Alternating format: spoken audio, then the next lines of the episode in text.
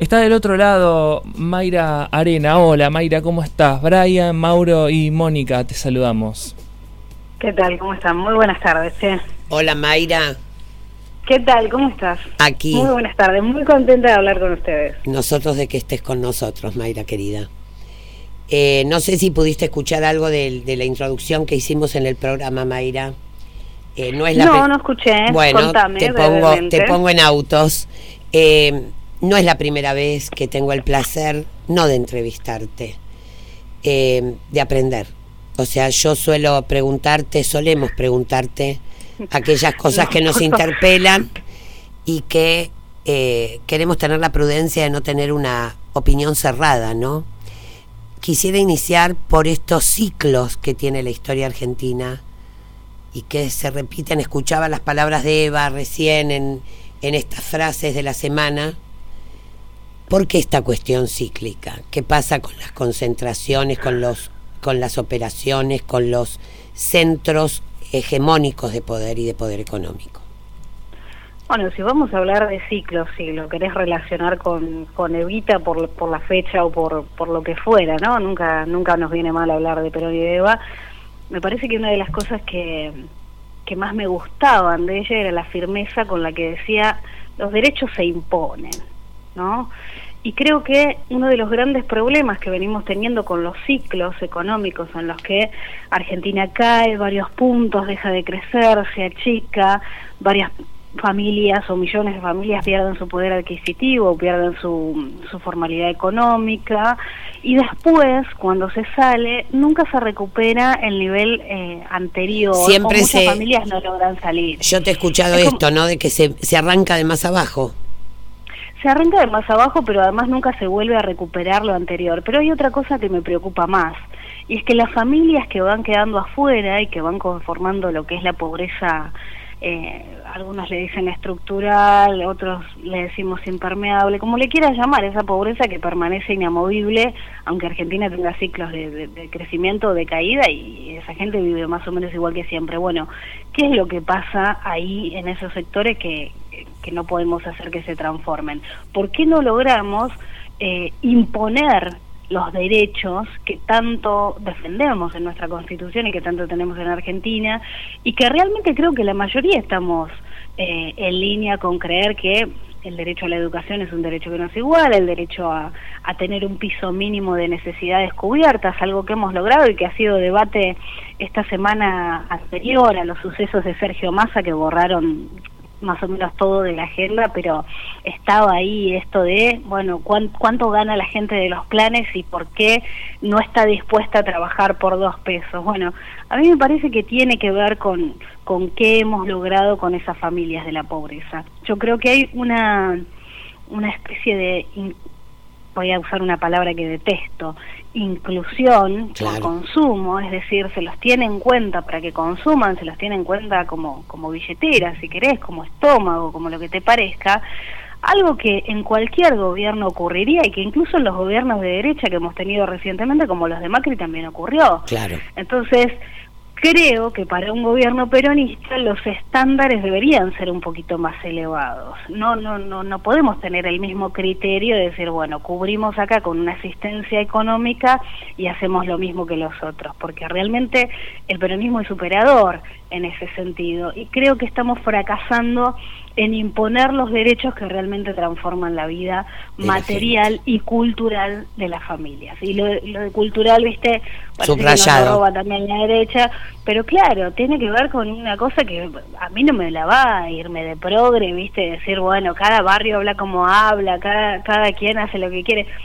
Parece que estamos teniendo un problema lingüístico en las villas que preocupa arduamente. Vos agarras un nene de jardín de infantes de un barrio muy, muy pobre y agarras un nene de la misma edad de un barrio no pobre y están en aproximadamente una diferencia de eh, un tercio de palabras, es decir, los nenes más ricos manejan tres veces la cantidad de palabras que los nenes más pobres, y te estoy hablando de números de acá de, del segundo cordón del conurbano bonaerense. Entonces, a mí no me va esto de, no, bueno, está todo bien, no hay que juzgar, eh, las familias hacen lo que pueden eh, me parece que nos falta un poco de esas pelotas que tuvo Evita o esos ovarios, decir, para, los derechos se imponen. Yo tengo... Tienen derecho a aprender un, lenguaje, por ejemplo. Y si no es un derecho, eh, como decía Silvio Rodríguez, que sea un izquierdo, pero tiene que aprender.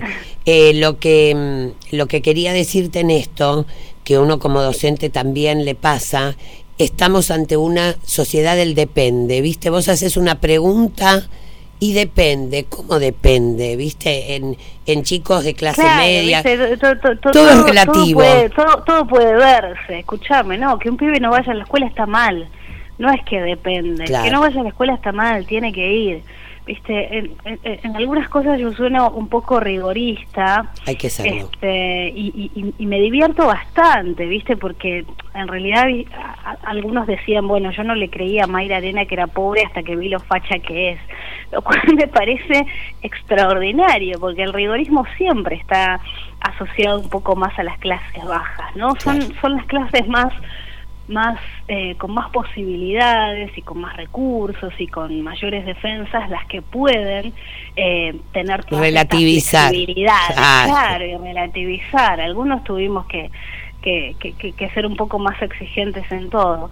Entonces me parece que hay cosas que no pueden ser relativas, no pueden serlo. Tenemos que ponernos de acuerdo y decir, bueno, esto tiene que ocurrir, este derecho tiene que imponerse, este cambio económico tiene que ser así, estos son los pisos económicos de la Argentina y la verdad que no sé políticamente qué es lo que está pasando, pero yo lo que espero es que más o menos se defina a ver para dónde carajo vamos. A ver para dónde carajo vamos. Yo te he escuchado decir en muchas entrevistas, el progresismo es lo peor que nos pasó.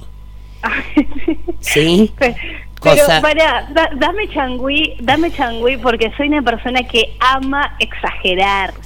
somos dos, Gordi. Somos dos. Pero, pero porque me parece, ¿por qué voy a decir? Pero no es exagerar, Mayra. Te voy a, te voy a hacer una, una postilla. A ver.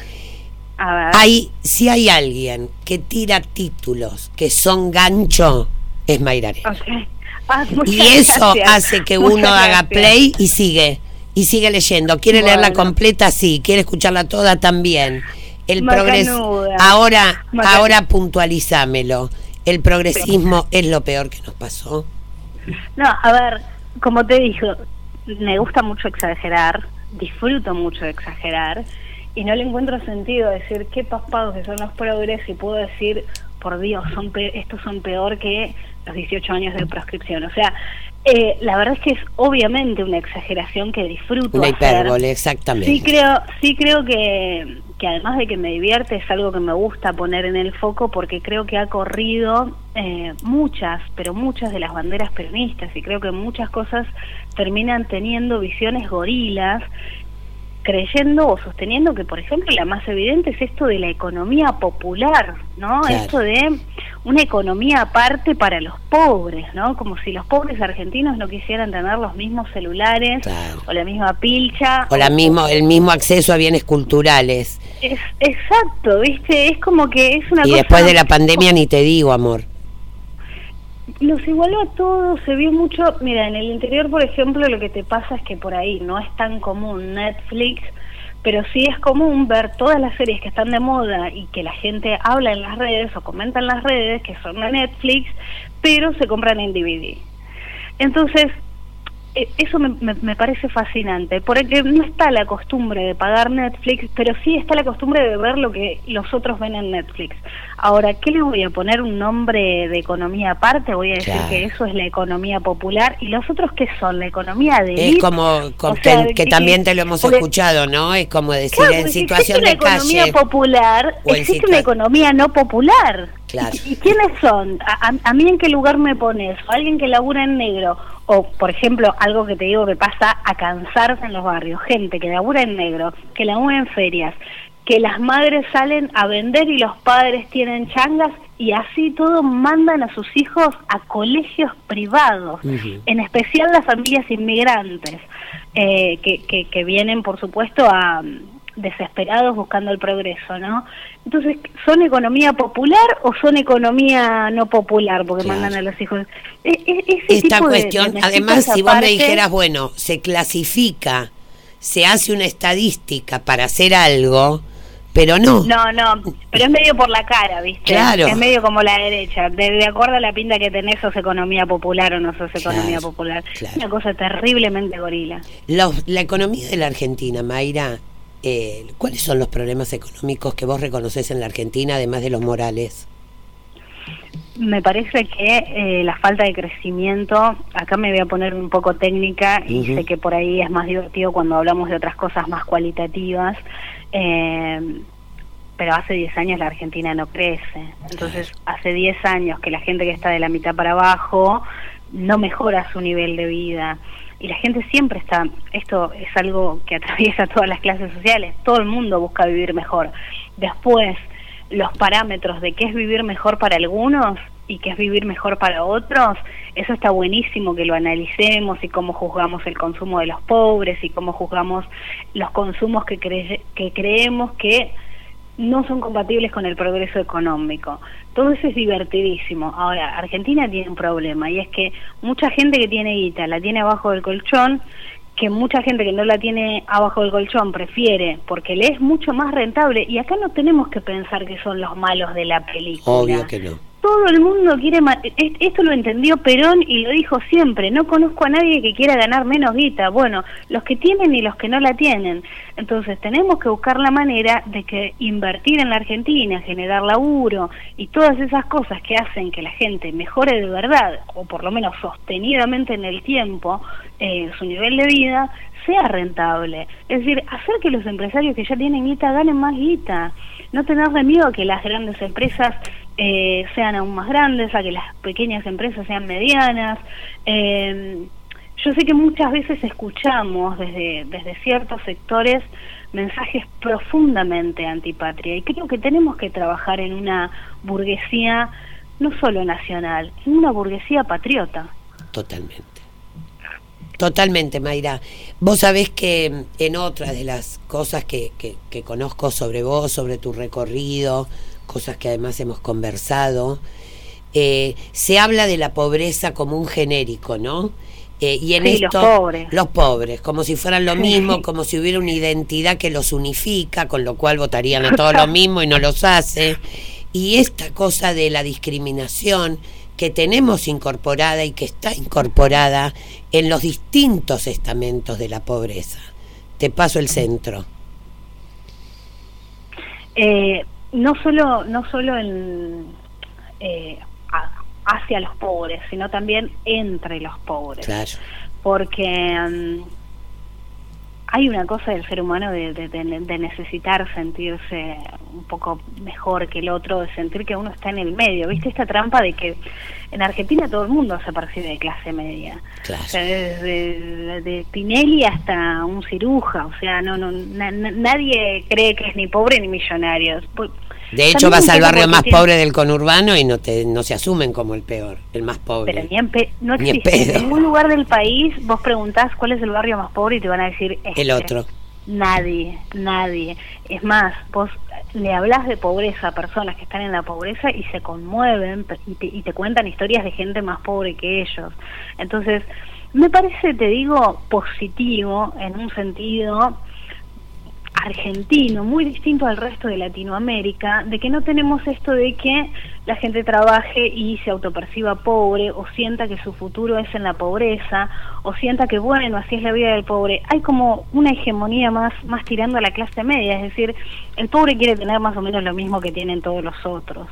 Ahora, las discriminaciones que existen eh, en nuestro país, especialmente en las ciudades, no pasan tanto por el poder adquisitivo, menos que menos hoy, donde el poder adquisitivo realmente está muy, pero muy cambiado.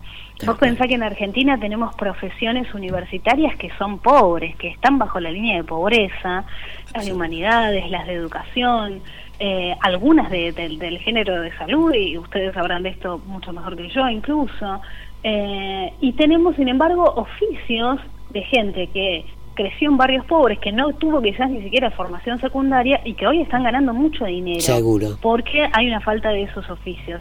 Entonces, hoy el poder adquisitivo no es eh, directamente asociable a la clase social, porque en Argentina ser de clase media constituye un montón de rasgos culturales y consumos culturales, igual que ser pobre. Entonces vos hoy en las villas tenés gente que no está bajo la línea de pobreza. Pero salir de la villa, ¿cuánto le cuesta? Es no, salir de la villa le implicaría caer bajo la línea de pobreza. Tiene que alquilar, pagarse impuestos, Exactamente. Pero adentro de la villa no está bajo la línea de pobreza. Entonces no tiene un mal pasar.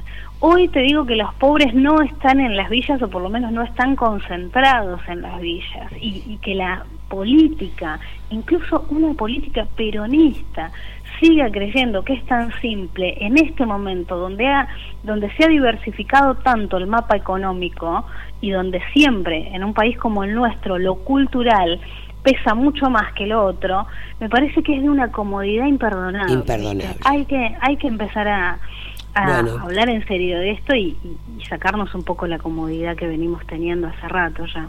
Mayra, cuando vos hablás de, de pobreza impermeable o estructural, eh, ¿Es esa la pesada herencia?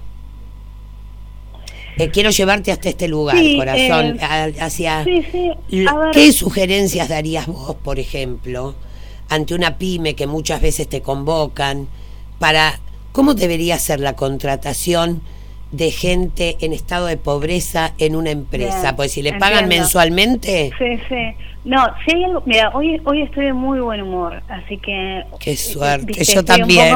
estoy estoy claro, no no pasa nunca, pero hoy me agarras en una optimista y te digo, la pobreza, esa pobreza estructural que nos preocupa, que va a necesitar asistencia crónica y, y que necesita áreas del Estado diversas por todos lados, es muy minoritaria es muy minoritaria porque tenemos la suerte de que, por esto que te digo, de, de, un contagio cultural que todavía persiste, aunque los pobres estén en barrios de pobres y vayan a escuelas de pobres y tengan contacto solo con pobres, igual hay una búsqueda del vivir mejor, igual viste ahí, no sé, un consumo de TikTok donde quiero tener lo mismo que, que la influencer o que, o que el influencer o que el youtuber, entonces para mí hay toda una semilla que se, que se puede potenciar sí lo que tenés es una resistencia enorme a ciertas eh, cuestiones de índole laboral, donde acá hay que pensar algo, o, adaptás a la gente que tenés para que esté lista para el sistema,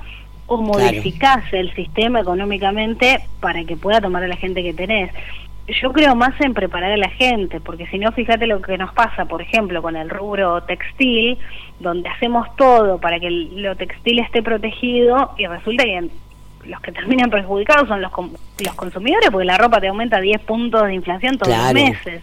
Entonces, ahí también, viste, nos tenemos que animar a decir, che, pará, boludo, acá, acá lo, estamos haciendo para cuidar, pero nos están cagando. Entonces, eh, el trabajo grueso que me, me, parece que es empezar a capacitar, a mover, a, organizar realmente a la comunidad y a elevar eh, el nivel cultural del pueblo. Y Perón decía que los jóvenes mientras más estudian y más trabajen, más forjaban el carácter.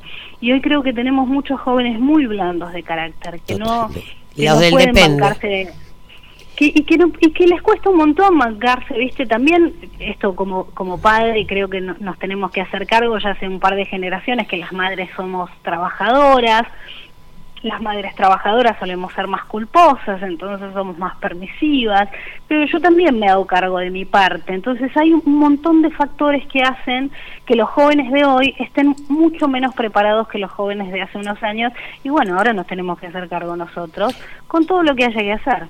Yo te escuché y en esto no, no pretendo caer en los lugares donde todo el mundo cae contigo, Mayra, que es llevarte a la historia, a la charla TEDA, que tienen los pobres en la casa, nada me importa menos. Pero aparte yo ya advierto, si me preguntan por la charla TED... Olvídate, eh, ni te llamo. Pero hay un recorrido biográfico que vos lo viviste en tu familia, tu abuela trabajadora, tu madre no trabajadora, sin duda tu abuela dejó una marca enorme en vos, el ser blanca de piel. Pero vos hiciste una mención a que tu hijo más grande está trabajando cuando sale de la escuela. Y me pareció una genialidad el motivo por el que lo haces. Cuando alguien está ante un buen empleador. Eh, yo mandé a mi hijo a laburar no porque esta cosa de Amalia Granatesca que dijo yo no crío vagos y no sé qué. La verdad es que yo no tengo la seguridad que estoy criando. Estoy criando dos varones que espero que sean buenos tipos. Eh, tengo la, la fe de que lo sean, de, que ya lo van siendo. Pero hay una realidad y es que observo mucho las clases medias, me, me, me fascinan mucho las clases medias. Y un problema que veo es que arrancan a laburar de muy grandes y muy grandes para para el, para mí lo que es muy grande, ¿no? 26, 27, 28 años cuando uno ya es un, huevón, Vos pensás que vos pensás que yo tengo 30. Entonces, yo 35. y, mis, hijos tienen 16, entonces eh, yo creo que arrancar a laburar de joven, cuando uno todavía tiene moldeable el carácter, lo que te hace es aprender, contrariamente a lo que se piensa, de que te van a explotar más o te van a, ningunear más, al contrario, uno va aprendiendo con la astucia y, la, y el entusiasmo que tiene la juventud, donde puedes tener dos trabajos, estudiar, eh, tener novio, salir, ponerla, eh, dormir media hora y volver a arrancar de vuelta, bueno, con esa energía podés aprender mucho mejor a lidiar con lo que es un patrón. ¿No? O, bueno, como dicen las clases medias, un jefe. Eh, para mí un patrón, una patrona, eh, es el que cree que, que, te maneja vos, ¿no? Y hay un poco de los dos. Vos también tenés que lidiar con un tipo, con una tipa que te trata distinto de acuerdo a cómo durmió, a cómo está, o a cuánta gente entra al negocio, aprender a lidiar con eso, con las obligaciones, eh, aprender a manejar... Eh, la admisión de los errores, ¿no? Que creo que esto no es una cuestión de clase, es una cuestión humana. A mí lo que me pareció genial es que vos lo que decías era que querés que se fogue en un trabajo que no le importa. Ah, sí, totalmente. Para que cuando llegue, eso me pareció una genialidad. Quiero, eh, me parece eh, para mí clave y si le puedo dar la posibilidad a mi hijo que lo tenga, eh, me parece fundamental porque creo que es como no iba a dar un ejemplo muy machirulo pero es como es, es como es como, practicar eh, con, alguien que no te importa tanto para, para después estar preparado con el que te importa que te importa. bueno bueno que mi hijo que mi hijo se fogue con, con, con, laburos estos que no le importa, que aparte no lo necesita, porque en casa tiene todo, para que el día de mañana, si tiene un laburo que realmente le importa, tenga la espalda para asumir errores, tenga la experiencia de lo que es lidiar con compañeros, con responsabilidades. ¿Harías esa analogía con la militancia y con el compromiso? Empecemos desde chiquitos a preguntarnos cómo puedo mejorar, participar, colaborar, para que cuando haya de verdad un proyecto otra cosa, el poder no es malo en sí mismo y para los sueños se necesita dinero.